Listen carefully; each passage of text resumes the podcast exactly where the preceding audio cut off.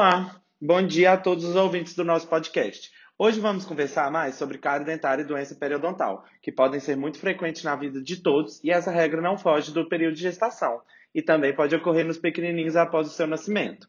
O programa de hoje vai funcionar no sistema de verdade ou mito. Vamos ressaltar que a cárie dental e a doença periodontal são distúrbios multifatoriais, quase que totalmente preveníveis, e existem os componentes genéticos, que aumentam a suscetibilidade ou a resistência de cada um. E quem vai conversar com a gente hoje é a cirurgiã dentista Débora. Então vamos lá. A primeira pergunta é: a cárie é uma doença infecciosa e transmissível? Oi, Arthur, muito obrigada pelo convite. É uma honra estar aqui para poder fazer esse podcast hoje. E Quanto à sua pergunta, sim, a cárie é uma doença multifatorial, como já foi dito, porém ela não é transmissível. Então é um mito sobre essa questão da cárie ser transmissível de pessoa para pessoa. E um dos fatores que são contribuintes para ter a doença cárie são as bactérias? Verdade. A principal bactéria que contribui na cárie é a Streptococcus mutans. Além das bactérias, temos outros fatores, né? como pH salivar mais ácido, dieta rica em açúcar, higiene bucal deficiente, são fatores que possibilitam o desenvolvimento da cárie. Janela de infectividade da cárie dentária. A contaminação e a transmissibilidade precoce em bebês podem ocorrer a partir de contatos frequentes e repetitivos entre a mãe e a criança? Então, isso é um mito. Não existe uma transmissão da doença cárie mas sim das bactérias que causam a cárie. Por exemplo, acontece quando a mãe dá um beijo na boca da criança, uso de talheres em comum, o hábito de limpar a chupeta e colo na, colocando na boca do adulto e depois oferecendo para a criança. Aí, isso que ocorre que pode causar a transmissão da bactéria da cárie. É, e essa janela geralmente ocorre dentro do período do 19 ao 31º mês de idade. A presença do flúor na cavidade bucal da mãe interfere de forma positiva na prevenção da cárie? Verdade. É, o flúor age no mecanismo de remineralizar o esmalte dentário. E isso que previne o aparecimento de novas cáries.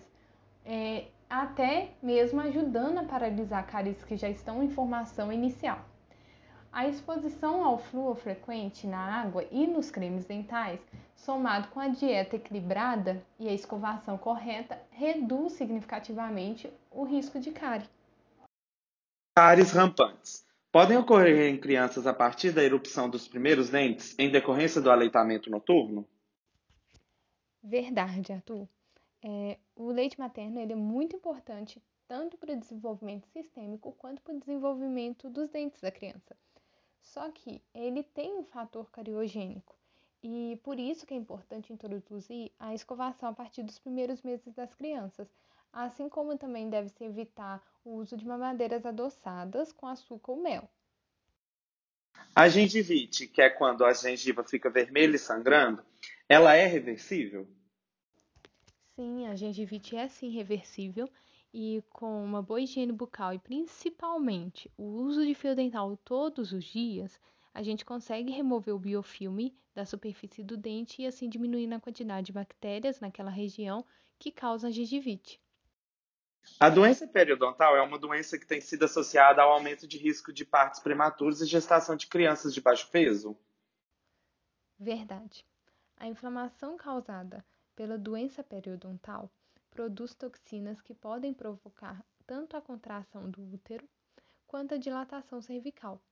E isso pode atuar como um gatilho para o parto prematuro. Essas infecções também podem causar danos à placenta, que causa o baixo peso no feto. Durante a gravidez, é comum o excesso de saliva nos meses iniciais, mais conhecido como cialorreia, uma vez que a mulher tem uma maior frequência de vômitos e enjoos, os quais propiciam a maior produção de saliva. É, essa afirmativa é verdadeira e a cialorreia realmente é uma alteração muito comum e frequente durante a gravidez. Ela pode durar só nos primeiros meses, como também durante toda a gravidez. E muitos autores acreditam que nem é um excesso de produção de saliva, e sim uma dificuldade que a mulher grávida tem de deglutir essa saliva.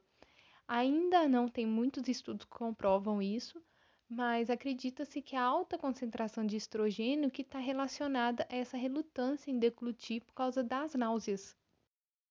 Granuloma piogênico é uma das causas do sangramento gengival durante a gravidez e ele contribui para o desenvolvimento de uma doença periodontal. Então, essa afirmativa é falsa. O granuloma piogênico, na gravidez, é conhecida como granuloma gravídico. É caracterizado por ser um nódulo vermelho azulado e que sangra com muita facilidade. O seu aparecimento e seu manejo, que no caso é a remoção cirúrgica, não são fatores que contribuem para o desenvolvimento da doença periodontal, a qual é causada por bactérias.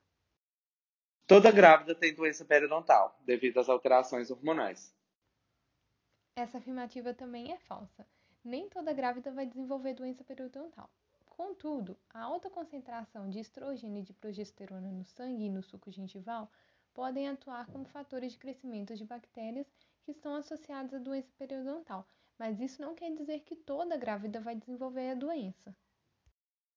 A gravidez rouba o cálcio dos dentes, por isso eles ficam mais fracos durante a gravidez, o que auxilia no desenvolvimento de dentes e ossos do bebê. Então, Arthur, essa afirmativa é falsa, apesar de ser bem polêmica, por muita gente achar que ela é verdadeira, né? Mas o que acontece é o seguinte: o cálcio dos dentes está em forma de cristal e não disponível na circulação sistêmica. O cálcio que é necessário para o desenvolvimento do feto é o que a mãe ingere na sua dieta. Então, é essencial que a mãe faça a ingestão de uma dieta rica em vitamina A, C, D, proteína, cálcio, fósforo durante principalmente o primeiro e o segundo trimestre da gestação, porque é nesse período em que os dentes descidos estão sendo formados e calcificados. Gengivite gravídica tem uma alta prevalência durante a gestação e ela ocorre em resposta ao acúmulo de placa. Verdadeiro. A gengivite gravídica ela tem uma alta prevalência entre as gestantes. E isso é uma resposta exacerbada à presença de placas dentárias. Quando há presença de granuloma gravídico, ele deve ser retirado apenas quando interferir na mastigação ou fala da gestante. Caso contrário, deve-se dar preferência em retirá-lo cirurgicamente após o parto. Verdadeiro, o granuloma gravídico aparece geralmente após o terceiro trimestre de gestação, e essa é uma época em que os procedimentos invasivos devem ser evitados, exceto se a mulher estiver com dificuldade de comer, se higienizar, falar. Então, é recomendado sim a remoção dele, caso contrário, não. Náuseas e vômitos são fatores que causam a cárie dentária. Falso. Esses sintomas, eles não causam cárie, mas o vômito repetidas vezes, junto com o aumento da viscosidade da saliva, podem colaborar para uma possível negligência em relação à saúde bucal, então diminuindo assim o controle do biofilme. Vômitos constantes durante a gravidez podem causar a erosão dos dentes. Verdadeiro. Os vômitos repetidos devido ao refluxo gástrico marginal, que é comum durante a gravidez, podem causar as erosões nos dentes, em virtude de um contato constante dos dentes com o suco gástrico que é extremamente ácido. Mulheres grávidas que já possuíam doença periodontal durante a gravidez não irão piorar a situação dessa doença, pois ela já era pré-existente.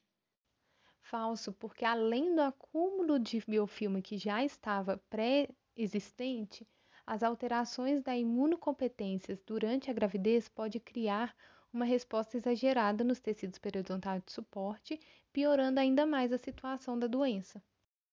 Nem todo granuloma gravídico precisa ser retirado cirurgicamente. Verdadeiro, porque em alguns casos a lesão regride sozinha após o parto. E o nosso programa de hoje fica por aqui. Agradecemos muitíssimo a todos os ouvintes e também a nossa convidada e esperamos todos no próximo programa. Muito obrigado e até a próxima.